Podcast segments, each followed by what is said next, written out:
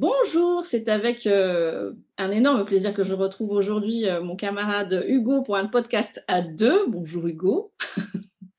puisque, puisque ça fait longtemps que je suis un petit peu toute seule dans mon coin, donc je vous ai fait tout un tas de trucs, de petits podcasts mini de 10 minutes. Là, vous allez prendre cher, ça va être un, truc un petit peu plus long, euh, parce que c'est Hugo qui parle beaucoup. et justement, ce podcast, ça va être sur bah, la parole et en gros, mais pourquoi c'est si difficile de parler devant les gens? euh, il va y avoir plusieurs, euh, plusieurs occasions euh, qu'on va aborder pendant le podcast. C'est-à-dire que parler devant des gens, bah, ça peut très bien être parler devant des gens dans la vie courante. Déjà, ça peut être un problème pour certains. Et plus spécialement, nous, le, podcast qu'on a envie de faire, c'est parler devant des gens lorsqu'on est obligé de le faire et que c'est horrible et que ça crée des, des, peurs horribles. Donc, pourquoi c'est si dur et pourquoi ça fout la trouille de, de parler devant des gens? Donc, je laisse à Hugo le, le plaisir de vous de cerner un petit peu plus le, sujet du podcast. Oui, alors évidemment, en tant qu'enseignant, je me suis euh, senti obligé de capturer le sujet euh, de tourner vers le, le, sens de, dans le sens de l'éducation. Et puis, bah, on tenait à dédier ce podcast euh, aux étudiants et aux lycéens, et surtout aux lycéens de première et de terminale qui bah, prennent assez cher au niveau de l'oral, d'autant plus que je me suis rendu compte de, quelque chose, c'est que bah, les lycéens de cette année, euh, de ces années-là en ce moment, euh, et ben l'oral, ils n'ont pas une pratique extrêmement forte de l'exercice parce que ben avec euh, vous êtes au courant, ces petites choses qui sont passées, le confinement, etc. Et ben ils en ont très peu fait au collège. le brevet ayant été supprimé une année, voilà, ils ont pas, ils ont quasiment pas pu faire d'oral. Donc pour certains, euh, pour certains premières, pour certains terminales, le bac, c'est un peu le premier euh, temps où on a un entretien. Et c'est vrai que euh, ben, quand ton premier entretien, c'est un examen important, bah, ça peut être un peu compliqué, ça peut être un peu difficile. Et souvent, quand j'en parle avec mes élèves, je me rends compte que ce qui fait peur, au, ben, ce qui leur fait peur, ça n'est pas tant d'échanger avec un examinateur, parce que dialoguer, ça, ils ont l'habitude, mais c'est souvent les premières parties d'épreuve, parce qu'au bac de français en première comme au grand oral en terminale, eh ben, il y a euh, cinq minutes pendant lesquelles on parle euh, seul, en fait, avec absolument personne qui nous répond. Et là, il y a quelque chose d'extrêmement intimidant, en particulier pour les élèves euh, qu'on étiquette toujours un petit peu comme étant les élèves timides, ceux qui ne parlent pas beaucoup, ceux, qui, ceux qui ont toujours eu sur le bulletin « il faut participer davantage ». Et et ben ces lycéens-là, justement, euh, et ben ils arrivent et on, et ben d'un coup on leur dit, ben voilà, il va falloir que tu parles. Et c'est extrêmement difficile. Ouais, et justement. Je sais pas ce que toi t'en. Ouais. Euh, justement, bah, la première chose que j'avais envie de, de, de préciser, puisqu'en fait, euh, malgré le fait que je suis euh, professeur de théâtre, en fait, je suis très vite, très souvent amenée à apprendre aux gens à parler. Donc, euh, bah, ça me fait intervenir euh, bah, auprès des auprès des entreprises, parce que faut pas croire, mais les adultes aussi ont du mal à parler. en fait, le truc qu'on se trimballe, c'est que si on sait pas le faire quand on est petit, en général, on se le trimballe toute sa vie. et je me retrouve souvent oui, euh, à assister des gens qui euh, bah, proposent leur mémoire, par exemple, ou leur soutenance, ou, euh, tout simplement préparent un examen. Et bah, le théâtre, c'est une des matières qui vous aide effectivement à parler en public. toi, tu étais parti sur l'idée du oui, et tout d'un coup, on vous balance, bah, il, faut savoir le faire. Alors moi, c'était un des points essentiels que je voulais, que je voulais expliquer. C'est-à-dire que très souvent, on vient me trouver en me disant, j'ai un entretien dans dans demain, dans, trois heures. apprenez-moi à parler. Euh, j'ai euh, un examen dans une semaine. Euh, apprenez-moi à parler. alors que j'ose même pas sortir de chez moi pour parler à ma boulangère, apprenez-moi à parler en une semaine. alors la première chose que je voudrais dire, et c'est pour ça, je pense que j'ai eu envie de faire ce podcast là en novembre, parce que je sais que bah, les examens vont arriver assez vite. La première chose que j'ai envie de dire, c'est n'attendez pas que ce soit la dernière minute pour apprendre à le faire. Alors, c'est pas du tout pour euh, que vous preniez euh, six mois de cours avec moi. Euh, c'est plus pour vous dire que apprendre à parler, c'est quelque chose qui doit maturer en vous, parce qu'effectivement, euh, c'est pas juste vous asséner le fait de vous dire appliquer, appliquer, appliquer telle règle, et ça va marcher en 15 jours. Mmh. Euh, ça fonctionne pas comme un aspirine, ça fonctionne pas. Euh, voilà, c'est pas comme ça que ça marche. Pourquoi? Parce que tout simplement, ne pas savoir parler, ça remet en cause beaucoup de choses en fait. on ne se rend pas compte, mais cette chose qui nous paraît évidente parce qu'on parle toute la journée, euh, enfin pour certains, hein, surtout pour moi, euh, c'est quelque chose qui en général se raccorde à beaucoup de choses, tout un parcours, tout un parcours personnel. Et vous allez voir que très vite, dans ce problème, on va revenir sur le mot problème, euh, dans ce problème de ne pas savoir parler, souvent on va vous sortir des grandes phrases. C'est-à-dire qu'on va vous dire, ah bah si tu ne sais pas parler, c'est que tu n'as pas confiance en toi, genre le mot énorme qui fait peur, la confiance en soi, qui obsède, qui obsède plein de gens. Ou tu ne sais pas parler parce que tu es, euh, tu es inintéressant, tu, tu n'as rien à dire.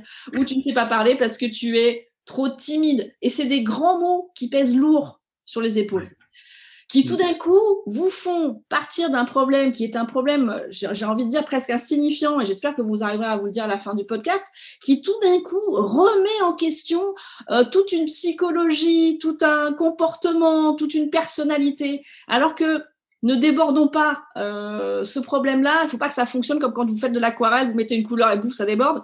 Non, non, on va juste faire un point, on va juste justement faire le point sur ce problème-là qui doit rester juste ce problème-là. Euh, tu as complètement raison, parce que c'est vrai qu'on a souvent tendance à euh, qualifier le, fait de ne pas savoir parler comme étant une sorte de, de, tare, presque de caractéristique qu'on ne pourra euh, jamais, qu'on ne pourra jamais sur laquelle on ne pourra jamais intervenir. Et c'est vrai que le nombre de fois où j'ai vu sur des bulletins, euh, ben, cet élève est timide, cet élève euh, n'arrive pas à parler. Enfin, moi, je trouve ça toujours assez violent parce que, ben, comme tu le dis, euh, alors certes, c'est un travail qu'il faut faire sur le très long terme, mais c'est aussi un travail ben, qui, est possible en fait. Il n'y a pas, on, part quasiment tous à égalité. Alors certes, il y a des gens qui ont des compétences peut-être un peu plus, enfin, naturellement peut-être, ils ont un peu plus d'aisance, mais ça reste un peu plus, ça reste un petit, une petite avance, un rien de plus. Oui, mais de toute façon, euh, cette difficulté à parler, et, encore une fois, euh, l'enfance, c'est toujours le, la fautive, c'est ça, mais oui, ça vient toujours de l'enfance. Euh, mais c'est normal parce que, bah, je veux dire, tout, tout, tout, tout vient, tout vient forcément du début de quelque chose. Et en fait, tout dépend de notre parcours. C'est-à-dire qu'il suffit, par exemple, de prendre un enfant qui, à la maison, euh, n'a pas le droit de donner son avis. C'est-à-dire qu'on va lui dire, euh, bah, euh, non, bah, c'est comme ça et pas autrement. Bah, du coup, qu'est-ce qu'il fait? Bah, Il parle plus. Donc, il prend l'habitude de ne pas donner son avis. c'est comme, oui, dire à un enfant, ben, on va t'empêcher, on va pas te donner l'occasion de rêver, de lire, de t'ouvrir à d'autres choses. Mm. Et ben, du coup, forcément, on grandit dans cette idée que on n'a pas de pouvoir de réflexion, et on n'a pas euh, voix au chapitre. Donc, du coup, forcément, pendant des années, eh ben, on s'autorise pas le fait de se dire mon avis compte. Euh, et, si je, et si je me trompe, c'est pas grave, je peux parler aux gens, je peux demander des choses, je peux communiquer, je peux échanger. Et du coup, on prend l'habitude de ne pas échanger. Ouais. Et on se conforte là-dedans. Euh, et en, même temps, j'ai envie de vous dire, en fait, personne ne naît timide. personne ne naît en, ayant peur de parler. la première chose qu'on vient qu'on fait quand on vient au monde, c'est de hurler. Donc, il peut y avoir un truc euh, lié à ça. Mais oui, vous voyez un bébé, qu'est-ce qu'il fait? Tout ce qu'il a envie de faire les premiers mois de sa vie, c'est communiquer, c'est faire des bruits. Et en fait, on devrait se fier à ça parce que se fiche du contenu. En fait, il peut vous faire du du bababa pendant des heures, peu importe ce que ça veut dire. Et tout ça pour dire, c'est vrai que et on va on va prendre l'exemple tout bête, le plus proche possible, c'est-à-dire Hugo et moi, je pense qu'on sera d'accord pour dire, enfin moi je le suis en tout cas, et j'en ai même fait, j'en ai même fait des, des, écrits. Euh, je suis une enfant timide. Euh, je travaille aujourd'hui dans le théâtre, j'explique à des, et j'ai expliqué maintenant, maintenant à des centaines de gens euh, comment c'est d'être à l'aise, alors que quand j'étais petite, et je me souviens très bien de, de, de, de mes mille occasions, combien de fois ça m'est arrivé, de me retrouver à des soirées d'adultes, euh, donc assise dans mon coin, euh, et euh, tout d'un coup, vous vient l'envie pressante d'aller aux toilettes et euh, vous êtes tellement timide que vous préférez vous dire c'est pas grave, je vais attendre. Je vais attendre je ne sais pas combien de temps parce que je préfère me faire pipi dessus plutôt que de demander à des adultes où se trouvent les toilettes. moi, à l'école, je ne participais pas. c'est pareil, ça me terrifiait. Je n'allais pas vers les gens, j'étais pas l'élève populaire, etc. J'étais vraiment l'élève en retrait. si j'avais des amis, c'est qu'ils étaient venus me chercher. oui, oui, j'ai eu des amis un temps. Oh, bah. oui, j'étais, j'étais, ouais, j'étais maladivement timide et je l'ai été, je l'ai été, je pense. Oh je, pourrais même vous dire jusqu'à mes années de théâtre. Donc, jusqu'à mes, jusqu'à mes 23 ans, on va dire. C'est long quand même, 23 ans. Mais j'ai envie de dire, euh, enfin, je vais même aller plus loin. Euh, enfin, moi, je me reconnais complètement dans ton parcours, à savoir que enfant, été quelqu'un d'extrêmement, euh, ouais, d'extrêmement introverti, d'extrêmement renfermé, qui, qui, parlait peu, qui paraît qui avait assez peu d'amis parce que bah il avait l'impression de, de, de, de, ne pas comprendre euh, comment fonctionnait la communication. Mais mmh. c'est quelque chose qui disparaît jamais complètement. Et ça, je pense que c'est important pour les gens euh, qui s'estiment timides encore aujourd'hui. Euh, euh qu'il faut savoir, c'est que moi, par exemple, quand j'arrive devant une classe, tous les jours de ma vie, le moment où je prends la parole pour leur dire bonjour, pour commencer le cours, il y a toujours une appréhension. Alors bien sûr, une appréhension qui est beaucoup moins grande et que j'ai appris à, à, gérer parce que justement il y a une technique pour ça et ça on en parlera plus tard. Mais c'est quelque chose qui ne disparaît jamais complètement. C'est jamais euh, évident en fait de, de, de, de parler, de communiquer. Bah, en fait, j'aimerais que les gens, et ça, ça c'est applicable à plein d'autres domaines, acceptent le fait d'être euh, comme le courant alternatif. C'est-à-dire que non, mais c'est vrai. Je veux dire, à un moment donné, il faut accepter le fait que n'importe qui, vous prenez n'importe qui. Euh, moi, je suis pas euh, confiant, j'ai pas confiance en moi 24 sur 24. Hmm. À ah qui ça arrive, tu vois? Euh, Je ne suis pas, comment dire, oui, je suis timide par occasion. Il y a des, c'est pareil. Et en fait, faut considérer que ça fait partie du processus normal. Avoir confiance en soi, et on devrait corriger, c'est avoir confiance en soi au bon moment, au moment où vous en avez besoin. Savoir parler, c'est savoir parler au bon moment. Que vous ayez peur avant, et là je vous invite à lire euh, la pièce d'Anouille sur qui s'appelle L'Alouette, où euh, Jeanne d'Arc dit il faut avoir peur avant. Et si vous avez peur avant, c'est pas grave, c'est pas grave. Tout ce qu'on vous demande, c'est d'être efficace au moment, au moment où vous en avez besoin. Donc ça, effectivement, bien prendre conscience que même les gens dont vous avez l'impression euh, qu'ils sont plus sûrs de vous, euh, ils le sont peut-être pas autant, et d'ailleurs ils vont pas vous le dire. Euh, ils ont fait tout un travail dessus, et eux aussi ils ont la trouille, et ce n'est pas grave, et ce n'est pas anormal. Alors du coup, on va revenir sur ce chapitre qui nous intéresse du quelle est la normalité? Ben, en fait, c'est vrai que euh, le il y a ce côté, euh, la normalité, j'ai envie de dire, le fait de parler, c'est une compétence sociale. Euh, quand on, les gens normaux euh, semblent parler de façon complètement naturelle, ils ont les codes, ils sont capables de mener une conversation dans l'ordre, avec des idées cohérentes. Et c'est vrai que c'est quelque chose qui, bah, qui, peut sembler complètement, qui, peut enfin, qui peut faire très peur, parce que finalement, quand vous parlez, vous mettez en place un nombre de compétences gigantesque. Et pour en revenir un petit peu euh, à mes étudiants, euh, l'idée c'est ça, c'est que finalement, quand ils ont quelque chose à présenter, souvent ce qui les, ce qui les immobilise, euh, eh ben, c'est qu'il y a tellement de choses auxquelles ils doivent penser entre la façon de, de, de, présenter le contenu, le contenu lui-même, euh, la durée, le rythme qu'ils doivent imprimer, que finalement, ben, ils se retrouvent complètement fermés. Et comme tu le dis très bien, ben, ils ont l'impression de ne pas être normaux. Ils ont l'impression que cette chose qui semble tellement évidente, la communication, eh ben, euh, ils ne l'ont pas. Et donc, ben, forcément, le doute s'installe. Et mon Dieu, je suis pas capable de le faire. Qu'est-ce qui m'arrive tatati, tatata. Enfin, je sais pas comment toi, tu, tu vois les gens qui, justement, euh, ont du mal à communiquer, mais moi, c'est vraiment comme ça que, que, que je le sens. Mais c'est marrant parce que je pense qu'effectivement, euh, cette, cette, cette, idée d'anormalité, et là, en fait, il faut mettre l'apostrophe, hein, c'est pas la, la normalité, c'est être anormal. Euh, je pense que ça peut s'appliquer à beaucoup de nos angoisses. C'est-à-dire qu'on a tendance, parce que ça nous concerne, à penser que quand il nous arrive quelque chose, euh, comme dit Guitry, euh, très souvent on pense que c'est euh, le, centre du monde parce que ça nous arrive. Et ben en fait, le, fait de se resituer par rapport aux autres, c'est une forme d'humilité, mais vous allez voir que ça va aussi alléger beaucoup ce qui parfois peut vous bloquer, peut vous angoisser.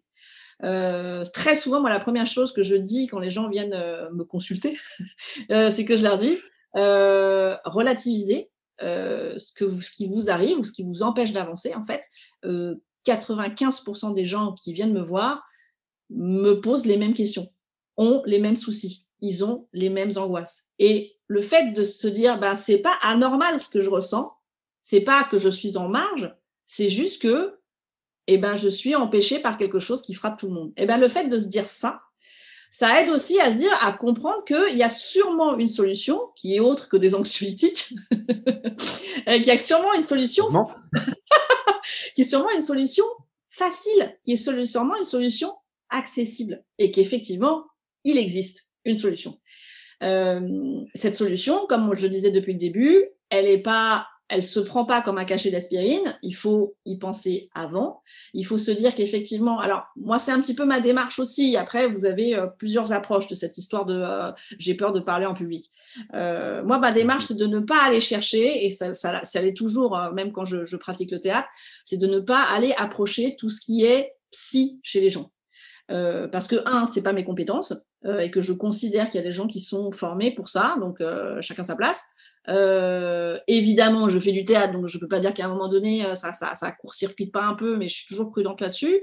Euh, mais c'est qu'effectivement, le fait de ne pas se poser de problèmes psychologiques autour du fait de ne pas savoir parler, ça va vous aider aussi à vous dire que c'est pas si grave. C'est-à-dire que c'est pas parce que vous ne savez pas parler que vous êtes bête. C'est pas parce que vous savez pas parler que vous êtes forcément timide ou en incompétence d'avoir un lien avec les autres. Euh, vous savez pas parler parce que vous savez pas parler. c'est tout. Euh, non, mais c'est vraiment ça. Ben oui. Mmh. Et souvent, c'est ce que je, enfin, c'est ce que j'aimerais avoir le temps de dire aux élèves. Alors là, c'est le problème des, de, de, de, tous les profs. Je pense que tu as ce, problème-là aussi. C'est le problème du temps.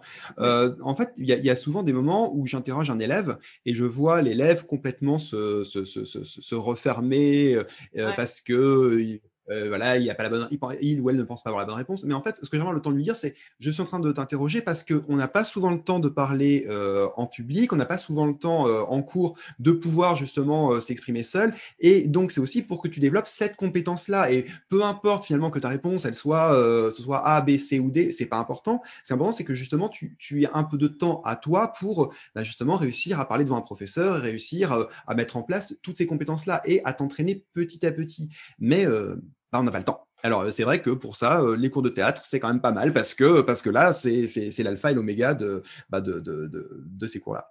Mais le temps, en même temps, c'est très, très, judicieux ce que tu me dis, parce que moi, c'est pareil, j'ai un problème de temps mmh. très souvent.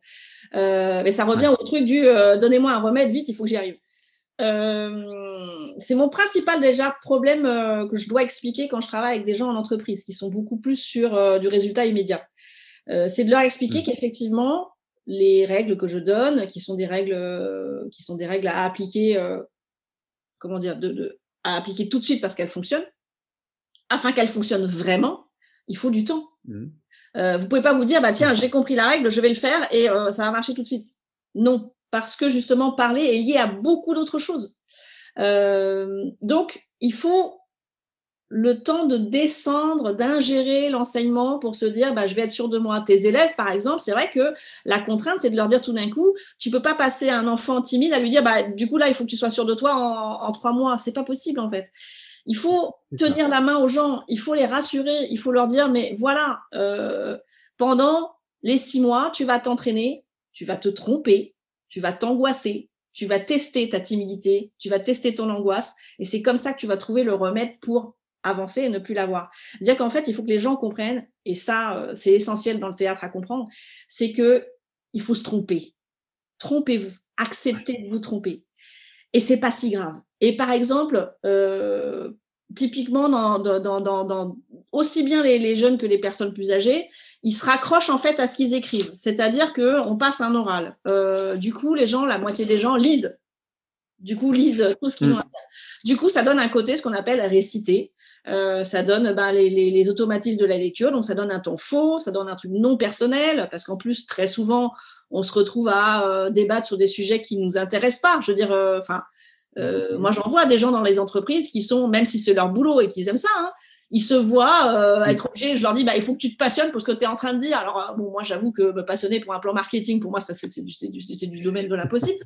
euh, mais euh, c'est pareil, les élèves, tes élèves, j'imagine, quand ils tombent, bah, c'est le principe de l'examen, tu tombes sur un texte, tu sais pas lequel c'est, et forcément, ça va être un truc que tu n'aimes pas en général. Et ben, il faut que tu aies l'air, par rapport à ton examinateur, d'aimer ça. Il faut que tu aies l'air d'avoir compris.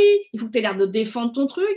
Et, comment on fait pour avoir l'air euh, passionné par ce qu'on dit quand on n'aime pas ce qu'on défend? Et eh ben bizarrement, et c'est exactement, enfin c'est pour ça que je me trouve complètement de ce que tu dis, et eh ben c'est en se trompant. C'est souvent ce que je dis euh, aux élèves euh, qui ont à cœur d'apprendre par cœur le corriger, parce que le, pour moi, c'est un problème. Et là, bon, voilà, je, sors un tout petit peu de mon statut de prof de français, mais le problème du, du, bac de français, c'est que les élèves euh, ont à connaître, s'interroger sur des textes qu'ils ont déjà préparés. Et donc, la tentation est forte d'apprendre par cœur soit des corrigés qu'on leur aura donnés, soit euh, des préparations qu'on aura faites ensemble en cours, et, donc de, les apprendre et de les, recracher le jour de l'oral. Mais finalement, enfin, moi en tant que professeur, en tant qu'examinateur, je pense que je vais être beaucoup plus indulgent et beaucoup plus à l'écoute avec un élève qui parle euh, en bafouillant de temps en temps, en se trompant, mmh. mais euh, qui donne l'impression que, que, les mots viennent de lui, euh, d'une eh vraie réflexion, plutôt que de quelqu'un qui a les yeux dans le vague et puis qui va être en train d'essayer de. Et je vois, hein, je vois dans sa tête le, le texte qui défile les filles, il récite les lignes. Et puis, et en, plus de ça, alors bien sûr, je suis pas fâché contre l'élève, mais je me dis, mais, mais quelle torture, c'est, ça va être oui, épouvantable. oui, ça nous fait mal. Mais c'est ça. Et, donc finalement, et souvent c'est ce que je dis aux élèves, vous avez le droit de vous tromper à l'oral. Vous avez le droit de commencer une phrase, vous dire non attendez, je, recommence, c'est pas ce que je voulais dire. C'est parce que la communication orale est faite de ça. Personne ne parle sans jamais s'interrompre, sans jamais s'arrêter d'une traite. Ou alors il y a un problème. oui, si moi par exemple. oui, bon, d'accord, il y a des gens exceptionnels. non, mais euh, oui, alors ça, je pourrais donner des conseils à la fois aux parents. C'est un truc que peut-être que je vais revenir un petit peu là-dessus, ou, euh, ou, même, euh, ou même j'ai envie de dire, même dans les entreprises, on devrait cultiver ça vis-à-vis des employés. Je pense que ça aiderait aussi les gens à être un peu plus sur d'eux. C'est qu'à un moment donné, mm. il faut aussi habituer les gens à leur concéder le droit à l'erreur. C'est-à-dire que il faut euh, se dire que ben, un enfant, quand il se trompe ou quand il questionne, et eh ben, laissez-lui euh, l'opportunité de dire bah, je cherche, j'ai envie de chercher, j'ai envie de communiquer, j'ai envie de comprendre. Euh, il, faut, il faut laisser aux gens euh, l'envie de le, le, le, droit à comment dire, c'est un peu compliqué. Bah, ça y est, vous avez, j'ai du mal à parler moi aussi. Euh, c'est ce, cette fameuse curiosité de soi, c'est cette fameuse curiosité de soi-même et de se dire bah, j'ai droit au chapitre, j'ai droit d'imaginer, j'ai droit de chercher, j'ai droit d'explorer. En fait, se tromper, c'est tout ça. Se tromper, c'est explorer. Se tromper, c'est chercher. Mm. Se tromper, c'est chercher sa propre conviction. Euh, quand tu parlais tout à l'heure de euh, du fait qu'on soit plus clément envers les gens qui se trompent, euh, c'est exactement aussi ce que je dis en cours de théâtre. je peux avoir un côté super dur des fois que les gens peuvent mal prendre, mais c'est aussi une façon de, de, de, de, vous éclairer sur certains principes. votre texte, en fait, je le, en général, je le connais déjà, voire je le connais par cœur. que vous me le récitiez, franchement, je pense que dans mon lit, quand je le lis toute seule, c'est forcément mieux. Donc que vous le récitiez, ça n'a aucun intérêt pour moi, ça ne m'intéresse pas. Que vous le récitiez bien, ça ne m'intéresse pas non plus. En fait, ce qui m'intéresse, c'est votre questionnement, c'est vos erreurs, c'est les petites fenêtres ouvertes où je vois quelqu'un de vivant, où je vois quelqu'un qui cherche, quelqu'un qui euh, a envie de s'émouvoir, quelqu'un qui peut-être va aller dans la mauvaise direction, mais qui, qui cherche. C'est la volonté, en fait, la curiosité et l'envie qui nous, qui nous fait écouter les gens. Euh, et c'est peut-être pour ça aussi que j'avais changé d'état d'esprit en faisant mes podcasts, c'est qu'à un moment donné, euh, j'écrivais tout. Euh, j'écrivais vraiment tout. Et là, en l'occurrence, par exemple, on, se met des bases, hein, on va pas vous cacher qu'effectivement, on, on essaye de pas partir dans tous les sens, même si ça n'en a pas l'air. Euh, mais là, ce qui nous vient en parlant, et c'est ce que j'aimerais tellement que les gens entendent quand je fais les podcasts euh, toute seule ou avec Hugo, les gens sentent cette, euh, cette envie que nous avons commune et qui nous réunit, je pense, de, tendre la main aux gens et de leur dire ce truc, qui vous, ce caillou dans la chaussure affreux que vous vous trimballez, euh, c'est rien du tout. Et nous, on est passionnés par notre boulot, on est passionnés par justement le fait d'aller vers les gens. Il euh, n'y a rien de plus jouissif quand tu es professeur que de que, d'essayer de trouver des méthodes, des choses, des trucs bizarres pour arriver à faire comprendre. Moi, par exemple, la semaine dernière, j'ai utilisé Céline Dion. Céline, si tu m'entends. Euh, oh. euh oui, j'ai utilisé Céline Dion pour faire mon, mon, mon dernier cours et, euh, et, et c'est arrivé à un cours génial où j'ai et, et, et la, la sublime récompense, c'est pas de voir que les gens ont compris, c'est de voir que les gens s'éclatent, s'amusent, se, découvrent eux-mêmes des possibilités. C'est ça qui est génial. Alors, c'est vrai que quand tu pars du principe, ah là là, c'est une épreuve de français, c'est une épreuve de fin d'année de bac, les gens vont se dire, mais à quel moment un, élève va se découvrir, va s'éclater? Ça paraît complètement fou. eh bien, alors ça, pour le coup, je peux peut-être essayer d'y répondre. Euh, alors, il y a plusieurs, il y a plusieurs moments dans l'année. Alors, c'est vrai que, bon, j'ai envie de dire avec un peu d'orgueil, si le cours est pas trop mal fait, si le un brin motivé. Bon, tu peux essayer, tu peux espérer que voilà, tu vas trouver, même si euh, effectivement le, le texte n'est pas ta cam et qu'il y a le, le problème de, de, de l'épreuve, euh, tu peux trouver des, des, des, des, éléments qui te parlent. Bon, ça c'est la première chose et c'est la chose, on va dire, la plus évidente. Mais moi, je voudrais un peu parler de bah, la fameuse épreuve, celle qui terrifie. Euh, souvent, ce que je dis à mes élèves, ce que j'essaye de faire, c'est d'humaniser le correcteur. Et alors ça, je sais que c'est très dur. je leur dis, voilà, il faut imaginer que l'examinateur, alors sans le plaindre, mais c'est une personne qui est assise sur sa chaise depuis euh, une, deux, trois, quatre heures, en fonction du moment où vous passez, et qui a entendu 30 fois, 40 fois le même texte, d'autant plus que, comme j'expliquais, au début de l'épreuve du bac de français ou du grand oral, on n'a pas le droit de parler. On est en quelque sorte euh, bah, condamné à, écouter un élève qui en plus parfois souffre. Alors vous imaginez un peu le, masochisme, c'est-à-dire que si l'élève souffre et si le prof souffre, enfin c'est... On, on, dit au professeur de ne pas parler à ce moment-là, c'est ça? Vous êtes... Euh, ouais, au début du bac de français, tu n'as pas le droit de... Le professeur n'a pas le droit de poser de questions, c'est uniquement lors de la deuxième partie de l'épreuve. Ah d'accord, c'est pour ça que par exemple ma, fille qui a passé le bac de français l'année dernière a dit euh, j'avais l'impression qu'elle n'était pas contente. Est-ce que c'est Oui, alors qu'en fait, je pense qu'il y a deux possibilités. Soit effectivement, elle n'était pas contente, ça peut arriver, hein, mais parfois, et le plus souvent, tu as les profs qui sont en train de se, concentrer. Je ne, je ne, dois perdre aucun mot parce qu'en plus de ça, on a des cases à cocher, c'est hyper précis, donc on est hyper concentré. Donc forcément, ce c'est pas le meilleur moment pour être en train de sourire et d'avoir l'air euh, ouvert. donc ouais, mais, mais, justement, en fait, c'est terrible à dire parce que j'ai envie de dire, c'est un gros boulot pour les élèves, mais essayez vraiment de vous dire que euh, finalement, je pense qu'il y a peu de choses qu'un examinateur pardon, va autant apprécier qu'un élève, alors pas qui est en train de faire le show, bien sûr, mais juste qui donne l'impression bah, d'être un être humain qui est là euh, à parler euh, de, choses qui l'ont touché, qu'il a compris. Alors bien sûr, il y a une structure, j'en suis tout à fait conscient, mais dites-vous que finalement, euh, ce qui va faire la, différence, eh ben, ça va être ça, ça va être votre façon de parler, vos, les, petites, bah, moi, ce que j'appelle les petites scories dans votre langage, l'éthique, les façons de, s'arrêter, les, points sur lesquels vous allez particulièrement insister, vous. Finalement, c'est ça qui va faire qu'on va se rappeler de vous. Et finalement, ben, si vous trébuchez une fois, deux fois, trois fois, ben, c'est pas dramatique. Le travail, les trois quarts des élèves, ils l'ont fait parce que, parce, que, parce que vous êtes des élèves consciencieux. voilà. Donc, euh, je pense vraiment que euh, ben, n'essayez pas de vous dire que vous allez être un, automate parfait qui va délivrer un produit. C'est pas ça qu'on veut. Ce qu'on veut vraiment, c'est que ben, euh, vous, vous nous rendiez compte de votre lecture. Et ben, les textes nous forcent à ne pas vous, vous, le dire, et même ils nous forcent à ne pas communiquer avec vous, mais euh, bah, sachez que voilà, nous sommes là, les êtres humains, exactement comme un public de théâtre, qui, alors le public de théâtre peut un peu davantage réagir, mais c'est sensiblement la même chose en fait. Bah, c'est le principe du coup, de, de, penser que la personne qui est en face de vous est votre ennemi. Mmh. Mais c'est vrai que je comprends d'un certain sens. C'est comme moi quand je, mets mon, quand je prends le métro et que je me trouve trop avec des contrôleurs, même si j'ai mon ticket, j'angoisse ce que je dis. c'est ça. c'est une espèce de culpabilité maladive. J'ai forcément fait une connerie. Et c'est vrai que moi, je me revois euh, et, je pense que dans certaines circonstances, quand j'ai passé mon permis, par exemple, euh, forcément, quand quelqu'un doit valider en fait ce que vous faites, euh, ou doit vous donner l'autorisation de dire bah c'est bien, tu l'as bien fait, tu peux passer à la suite, ce qui est le principe d'un examen. Euh, forcément, vous avez l'impression que la personne est contre vous, en fait, qu'elle a envie de, qu'elle a envie de vous tuer, qu'elle va, va, tout faire pour vous saboter votre truc. C'est vrai, mais comment on fait pour s'en sortir de ça Tu vois, euh, humaniser, est-ce que c'est suffisant? Est-ce que du coup, c'est le, le, système même de l'examen qui fait que ça, ça, nous, ça nous met dans cet état-là Tu vois?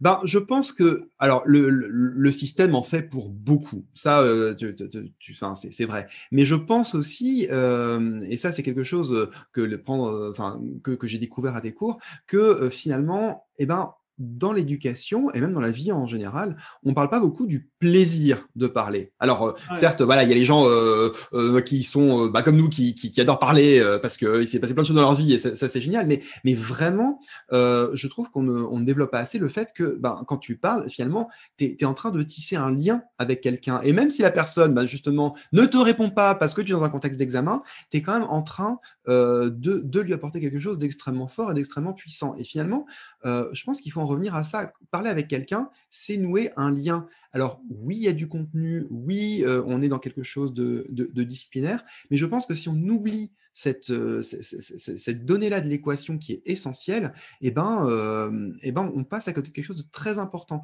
quelle que soit la modalité de, communication. en face de, soi, on a quoi qu'il arrive, un être humain. Et, et le langage, ça reste ben, c'est une évidence, mais il faut le dire, ça reste la première façon de, créer un lien avec quelqu'un. Et, n'importe qui qui aura fait un tout petit peu de théâtre le, saura très bien.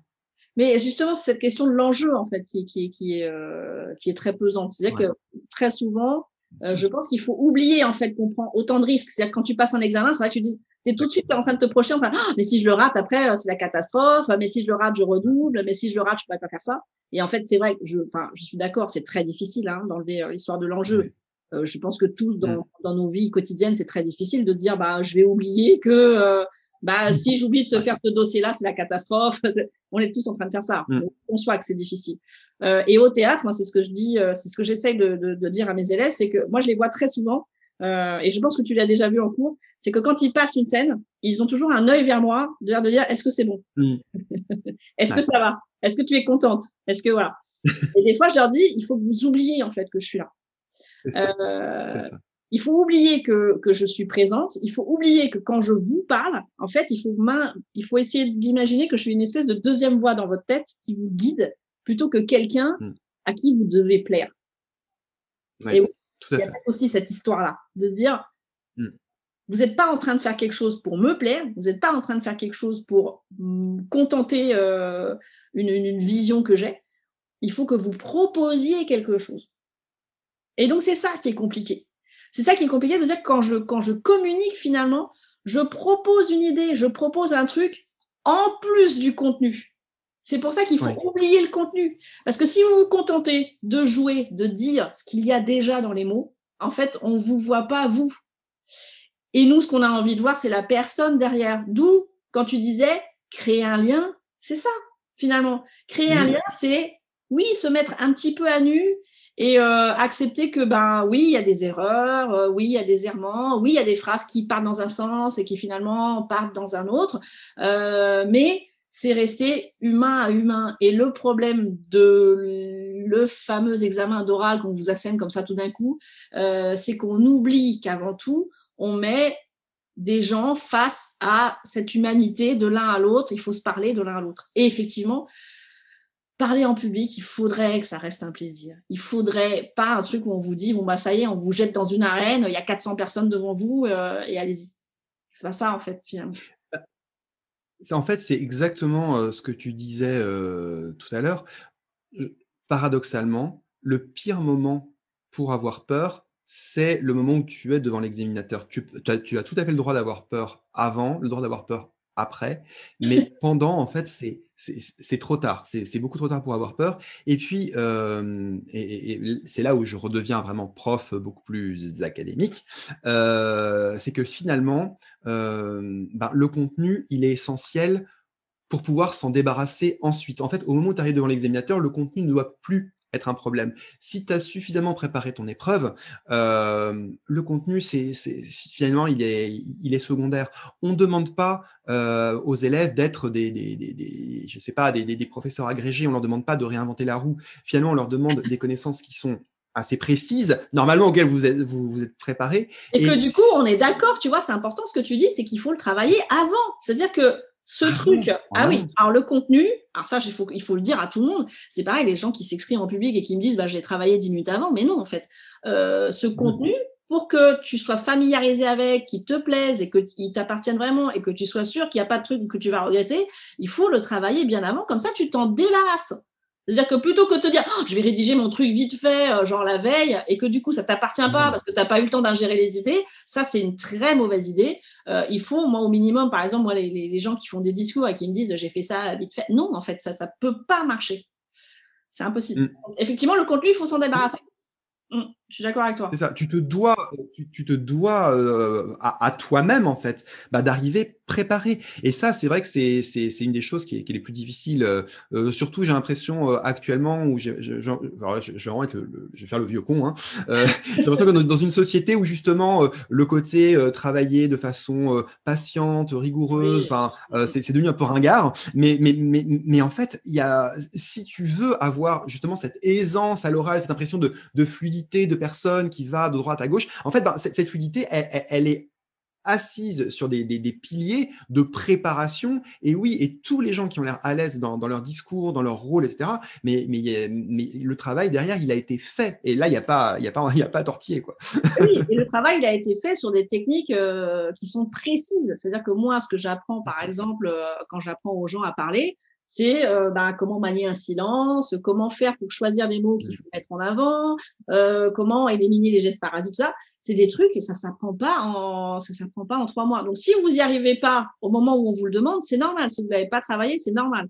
Alors c'est là qu'il faut pas mettre en cause la technique, surtout quand vous avez euh, vous avez quelqu'un en face de vous qui sait de quoi il parle. Parce que euh, moi, un petit peu le truc que je dénonce un petit peu, c'est aussi toutes ces matières annexes qu'on vous vend comme de l'aisance en vous disant bah pour pas être timide redresse-toi euh, pour parler mieux arrête-toi qui sont des règles un petit peu bidons.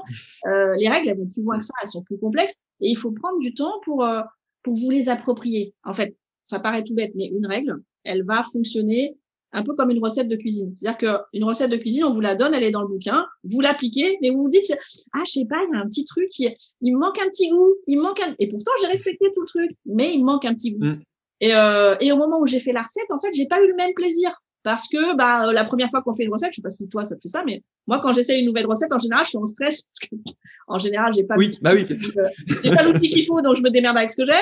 Euh, j'ai pas l'ingrédient et du coup je suis en stress et donc quand j'exécute la recette j'ai un sentiment de euh, oh, bon, pourvu que ça arrive, pourvu que ça, pourvu que mon soufflé se casse pas la gueule, pourvu que mon rôti soit pas trop cuit. je suis un peu comme ça. Voilà. Donc la première fois qu'on fait la recette en général, euh, c'est pas voilà, on a de la chance si c'est si c'est mangeable. Le, le plaisir, il vient la deuxième fois. La deuxième fois, vous êtes déjà passé par la recette et vous vous dites ah oui bah tiens, je m'en souviens, ça ça va être facile. Je me souviens que si je fais ça, ça va être plus facile. La deuxième fois, c'est déjà plus plaisant. La troisième fois, ça le devient encore plus. Et la quatrième fois, vous faites ça comme ratatouille, c'est-à-dire que hop, hop, hop, vous passez d'un ingrédient. Moi, j'ai adoré ce dessin animé, personnellement, où tu vois, tu le vois. Super référence. Il jette les ingrédients comme ça dans le saladier, c'est génial. Euh, non, mais moi, moi, au bout de 50 fois de la recette, je jette pas les ingrédients dans le saladier non plus, mais euh, ce que j'ai envie de dire, c'est qu'effectivement, il y a un moment donné, quand vous aurez refait troisième fois, quatrième fois votre discours, quand vous aurez vraiment redit le truc plusieurs fois, oui, ça va devenir une espèce de truc plaisant parce que vous l'avez fait plusieurs fois. C'est oui, en fait, c'est ouais, c'est hyper intéressant ce que tu dis. En fait, la spontanéité, euh, bah ça se travaille en fait. Oui, ça paraît complètement, ça paraît pas logique, mais mais si. Euh, oui, effectivement, moi ce que je dis par exemple, c'est quand vous avez un discours à faire. Par exemple, votre oral, euh, revenons aux étudiants. Il faut le tester, hmm. testez-le. Prenez votre chien, prenez euh, votre grand-mère, prenez n'importe qui, et oui, tiens, mets-toi devant moi, je vais tester mon truc. Ou même testez-le tout seul dans votre chambre. Dites-le à haute voix, testez-le pour voir ce que ça fait quand vous, bah, quand votre voix sort de votre de votre gorge, pour voir ce que ça fait si vous mm. mettez un silence, pour voir si ça fait, ce que ça fait si tout d'un coup mince, vous savez plus la partie d'après, bah, c'est peut-être pas important, je vais juste regarder ma feuille et je vais m'y remettre. testez votre truc. Euh, c'est un peu ce que j'essaie aussi d'enseigner en ce moment. Euh, au cours, on est en train de travailler les textes, les gros textes emblématiques. C'est-à-dire que, par exemple, on a travaillé mmh. dernièrement euh, Le bateau ivre de Rimbaud, qui est un mmh. poème énorme et très difficile, ou Le lamento du jardinier dans Electre, par exemple. C'est des textes qui sont très ah. magnifiques textes. Et, et c'est vrai que c'est des textes, c'est ce qu'on appelle des monuments. Et peut-être que vous, quand vous travaillez votre oral au, au, bac ou autre chose, vous vous dites, oh, mon Dieu, c'est énorme, c'est un monument. Et eh ben le monument, il faut le tester. Un peu comme quelqu'un qui court un marathon, et là je sais, je sais que ça va te concerner un petit peu. il faut tester son trajet, il faut tester son endurance, il faut tester ses moments de faiblesse, il faut tester les moments où euh, c'est dur, les moments où vous êtes. Voilà, il faut tester le chemin en fait. C'est ça que j'ai envie de dire. Et il y a un moment donné, quand vous dites un texte difficile, que vous avez une, épreuve difficile, il faut essayer de faire le chemin avant pour voir un petit peu, pour être sûr de savoir où sont les tournants à prendre, quels sont les moments où bah, c'est plus facile pour vous, c'est moins facile pour vous, essayer de trouver le remède entre. Mais en tout cas, il faut tester, ce que j'appelle souvent tester la bête. C'est-à-dire, il faut laisser la bête sortir et se dire, oh, mon Dieu, quand j'attaque le bateau ivre de Rimbaud, finalement, je me rends compte que tous les repères que j'avais faits, eh ben, parce que je suis trop pris dans le truc et que je suis trop émotif, euh, ça part trop dans tous les sens. Donc, je vais apprendre à me calmer. Mais ça, faut avoir, faut l'avoir fait pour se rendre compte que, que ça marche pas ou que ou justement vous avez justement, à faire. Bah, c'est ça. Et alors, c'est hyper intéressant ce que tu dis parce que euh, là, je vais partir d'une anecdote complètement personnelle. Euh, pas plus tard que ce matin, je suis tombé sur. Alors, il y, a, toute une polémique actuellement sur Twitter, un truc à la noix, donc euh, au sujet de faut-il forcer nos enfants à apprendre par cœur parce que voilà, il y a un père d'élève qui se plaignait que sa fille avait une mauvaise note parce que on, l'avait forcé à apprendre des définitions par cœur et que du coup, il disait mais où est la créativité Où est le fait d'apprendre aux enfants à réfléchir par eux-mêmes? Mais j'ai envie de dire, ça va ensemble en fait. Euh, et quand tu apprends par cœur, euh, apprendre par cœur, c'est pas apprendre comme un robot. Apprendre par cœur, bah, comme tu le dis, c'est euh, c'est tester, c'est voir comment fonctionne sa mémoire, c'est voir bah, ce que les mots font en nous, ou même si c'est juste une définition, bah, c'est voir ce qui se passe dans notre tête au moment où on essaie de retenir cette fichue définition pour pouvoir après, eh ben, la ressortir et en faire quelque chose d'autre. Mais c'est vrai que tout ça, en fait, ce sont des des, des briques, ce sont autant de, de, de pas dans la construction de soi-même. Alors c'est sûr que si tu dis, bah, je vais apprendre euh, cette définition pour apprendre cette définition et pour avoir euh, trois points en contrôle, effectivement, c'est pas très utile. Mais il y a vraiment quelque chose, et moi j'ai vraiment appris bah, beaucoup au, cours de théâtre, euh, il y a un moment où tu es en train d'apprendre ton texte et tu sens, c'est presque physique, euh, bah, tu parlais de, voilà, de, de, de, se préparer pour un, pour un marathon. Euh, et là, pour le coup, voilà, j'ai connu les deux épreuves. Et tu sens qu'il y a des choses qui, qui, qui, se mettent en place dans, dans ton cerveau, que, que ta façon de, de lire change, que ta façon de retenir change, que finalement, c'est pas, c'est des mots que tu pensais complètement euh, inintéressants qui te servent de point de repère. Et, euh, et finalement, oui, l'apprentissage de ces techniques, elle est, elle est fondamentale et surtout, elle, elle t'aide à mieux penser. Tu n'es pas du tout dans l'apprentissage bête et méchant. Ça n'existe pas, en fait, l'apprentissage apprentissage bête et méchant.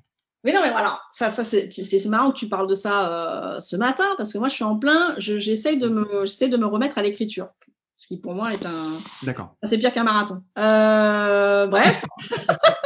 Moi, j'ai eu quelques signes et, euh, et d'ailleurs, je lui fais, fait un petit coucou de quelqu'un qui m'a, qui m'a, qui m'a fait un petit, un, petit encouragement, un petit soutien, qui m'a donné aussi envie de réécrire.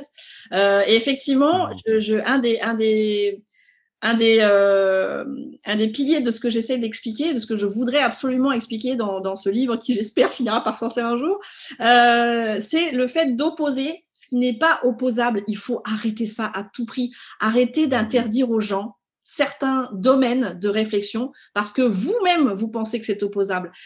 Effectivement, on peut pas dire, et ça, il faut qu'on arrête de dire ça, et moi, j'ai envie de, de, de, j'ai envie de, ça m'énerve, bref, euh, arrêtez de penser que parce qu'on apprend par cœur, parce qu'on apprend des règles, ça tue la créativité, ça tue la spontanéité. Quel est le, le, le, le témoin zéro qui a mis ça dans la tête de tout le monde?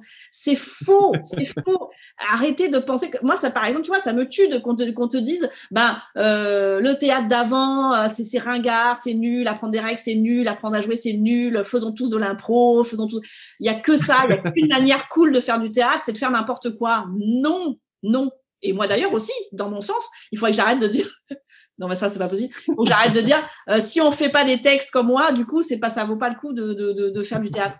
Je pourrais mettre de l'eau dans mon vin, ce qui est tout à fait ma personnalité. Je pourrais dire que, effectivement, je, non, mais, je pense, honnêtement, je, je, et ça, je le concède tout à fait. Je pense qu'il y a l'impro aide effectivement à délivrer certaines choses, aide à mettre à, l'aise les gens. Et je pense qu'il y a tout un domaine de l'impro que je ne connais pas. C'est-à-dire qu'il y a parce que ça ne m'intéresse pas.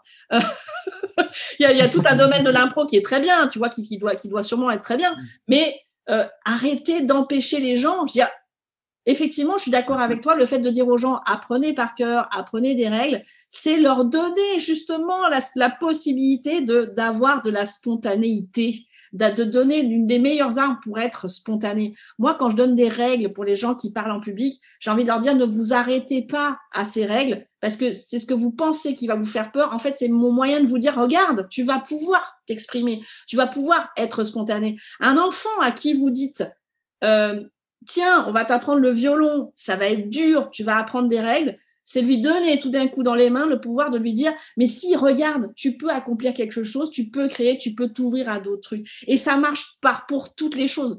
Donc, arrêtons ce, discours du tout ce qui était avant nous, c'était nul. Tout ce qui euh, m'oblige à avoir une certaine discipline, c'était nul. Parce que dans ces cas-là, eh ben, il n'y aurait pas d'art. C'est-à-dire qu'on aurait tous, depuis le début de la nuit des temps, fait n'importe quoi dans n'importe quel sens. Mais c'est vrai. Je veux dire qu'à un moment donné. Oui, bien sûr, euh, évidemment, mais complètement. Bah, si, si, si euh, personne n'avait appris à faire des trucs, les, même les, les trucs d'aujourd'hui, dont on vous dit euh, c'est super créatif, le mec il a appris ça sur le tas et tout. Mais regardez bien, au fond, c'est pas si vrai que ça. Tu vois, c'est pas si vrai que ça. Mais évidemment, tout ce qu'on nous balance de contenu, de machin, machin, il a appris à faire un truc. Euh, par exemple, pour un truc tout bête, tu, tu prends le. Oui, moi je suis désolée, mais là je regarde ça de plus près. Mais tout ce qui est contenu, podcast et machin, hein, on a l'impression que c'est des gens qui du jour au lendemain réussissent, du jour au lendemain euh, font des trucs. Non, mais euh, en fait, quand ils vous font croire qu'ils font des trucs de façon spontanée, ils ont étudié le marché, ils ont étudié plein de trucs. Enfin, je veux dire, des trucs que moi je fais même pas. bien sûr, rien n'arrive comme ça, tu vois. Et, et oui, mais rendez service à votre enfant, arrêtez de lui faire croire que euh, tout va arriver comme ça, tout cuit, et que sa créativité intéresse tout le monde. Non, ta créativité, elle va intéresser tout le monde quand tu sauras en faire quelque chose. C'est ça qui est différent. Et tu vois, et je pense, euh, ça, je pense aussi que tu t'y retrouveras, et ce serait mon, conseil final. Je pense que tous les étudiants, ils ont vécu ça à un moment de leur vie. Euh, on leur a donné une tâche difficile à faire, et parce que euh, bah justement, leurs camarades, leurs enseignants, leurs parents, n'importe qui leur a donné confiance, ils se sont lancés et mmh. finalement, ils ont réussi. Et moi, je, crois qu'en tant qu'enseignant, c'est vraiment les moments que je préfère où je, donne, je vais donner une tâche compliquée euh, à, mes élèves et je les vois se mettre dedans. Et et oui, et je leur ai dit c'est difficile et oui vous allez euh, vous, allez en chier, mais euh, ils le font et petit à petit tu vois qu'ils commencent à monter la montagne et puis finalement ils vont rendre un truc et oui certes ce sera pas parfait, certes ce sera pas euh, merveilleux, mais ils l'auront fait et ils seront allés plus loin que ce que chacun d'entre eux euh, penser capable. Donc il faut euh, là aussi, enfin, je pense que c'est très important pour les gens qui sont complètement bloqués par rapport à, euh, bah, à l'oral du bac, qui commencent à déjà à stresser, à avoir des sueurs froides. Il vous reste plusieurs mois et pendant ces mois-là, ben allez dans la difficulté. C'est le moment et c'est pour ça en fait que vous allez en cours plus que toute autre chose. C'est pour aller vers la difficulté et vous y confronter. Et oui, vous allez tomber et c'est normal et c'est pas grave et c'est bien en fait.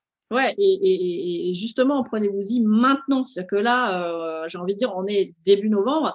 Euh, commencez déjà. Il faut vous dire qu'en plus l'année va passer très vite parce que là, on arrive aux fêtes, aux fêtes, on fait rien, hein, soyons clairs. Pendant les vacances euh, de, de, Noël, personne fait rien. Euh, et après l'année, elle va s'enclencher. Et après l'angoisse va s'enclencher parce que plus les mois passent et plus et plus ça angoisse. Et effectivement, il faut se dire que si vous voulez comprendre maintenant, eh ben, il va falloir inverser un mécanisme qui est terrible. C'est que moi, je vois très bien que, en fait, les gens se prennent tellement, et je trouve que la vie est tellement dure sur ce sujet-là, euh, les gens se prennent mm. tellement de critiques, se prennent tellement, moi-même, si j'analyse, euh, voilà, tout ce qu'on peut m'envoyer de machin, il y a beaucoup plus de gens qui vont vous dire, ah, mais ça, c'est pas bon, ça, t'es trop timide, ça, c'est trop machin, ça, c'est pas assez, c'est Et en fait, je comprends que c'est difficile de s'accrocher, peut-être au seul prof de français qui va te dire, si, tu peux y arriver, c'est pas grave. Je comprends. Euh, moi, très, très souvent en cours de théâtre, quand je dis aux gens, mais euh, si regarde ça, ce que tu as fait, c'est bien. Et eh ben l'élève en général, il va faire une grimace et faire, ouais, non, c'est pas si bien que ça. Mmh, ouais, c'est vrai. Mais, tu, mais combien de fois ça m'arrive? Et là, soit je, soit je suis très dur et je dis, tu vas te taire, c'est que tu n'as plus le droit de, de, commenter de façon négative, tu vas rester sur mon positif. Euh, et ben oui, ça va vous prendre du temps de vous accrocher à ce qui est positif. Et, euh, et j'ai envie de dire que c'est le chemin d'une vie en fait, de d'arriver à s'accrocher à ce qui est positif. alors, j'ai pas envie qu'on confonde ça non plus avec le côté euh, béni oui oui et tout le monde est génial, mm. le verre à moitié plein, le, le verre à moitié vide, c'est pas ça, mais euh, ça, ça, va plus loin que ça. C'est euh, oui, c'est trouver de l'assurance dans les petites choses qu'on arrive à faire. Alors oui, aujourd'hui, je suis pas encore euh, un super orateur, mais je suis arrivée à respirer de façon plus tranquille. Je suis pas encore un super orateur, mais je suis arrivée à, euh, je sais pas, euh, mémoriser euh, mon discours sans hésiter. Et c'est un pas, et c'est une brique, et c'est pas grave. Mais effectivement, si vous voulez qu'à la fin, c'est quand les examens? C'est tout le temps. Ah bah, c'est mi-juin, hein, donc ça, ça va ouais. vite. Ouais. ceux qui passent des partiels, c'est même avant. donc, si vous voulez que si vous voulez que la maison soit construite à ce moment-là, eh ben, commencez maintenant. Allez trouver des gens qui vont vous rassurer. Rassurez-vous vous-même. Dites-vous que vous n'êtes pas anormal, que ben, euh, Hugo et moi qui travaillons dans le domaine de je parle, je parle en permanence et qui apprenons aux gens à parler, à s'exprimer, eh ben nous aussi on est passé par là et que c'est bien pour ça qu'on a envie de qu'on a envie d'aider les gens parce que c'est une vraie souffrance que euh, de de pas savoir communiquer. En revanche, ça peut être un vrai plaisir euh, de pouvoir le faire. Euh, Est-ce que tu as quelque chose à ajouter, Hugo, à ça? Ah bah juste pour conclure, parce que ta conclusion est déjà géniale, dire que c'est aussi un plaisir en tant qu'enseignant de voir quand, quand un élève, quel que soit son âge, quel que soit son parcours, ben, réussit à, avancer et à, débloquer ce plaisir-là, parce que c'est bah, pour ça qu'on fait ce travail. Bah oui, mais oui, bien, bien sûr. Mais c'est ce que les gens oublient des fois, c'est qu'il il y a, y, a, y a beaucoup, j'ai envie qu'on rende hommage aussi à tous les gens qui enseignent. Il y a beaucoup plus de gens qui aiment enseigner qu'on le croit. Il y a beaucoup plus de gens qui, sont, qui, qui ont envie de, de, de, vous faire progresser que vous le pensez. Donc, euh, il faut vous accorder, euh, faut vous accorder ce plaisir-là. En tout cas, moi, j'ai eu beaucoup de plaisir à retrouver Hugo aujourd'hui parce que ça faisait, euh, ça faisait trop longtemps. Parce que oui, parce que tel que tel que vous nous voyez parler ensemble, nous ne sommes pas du tout au même endroit. C'est-à-dire qu'il est au fin fond de la Bretagne. De toute façon, pour la Bretagne, pour moi, c'est le fin fond du monde. Fin fond.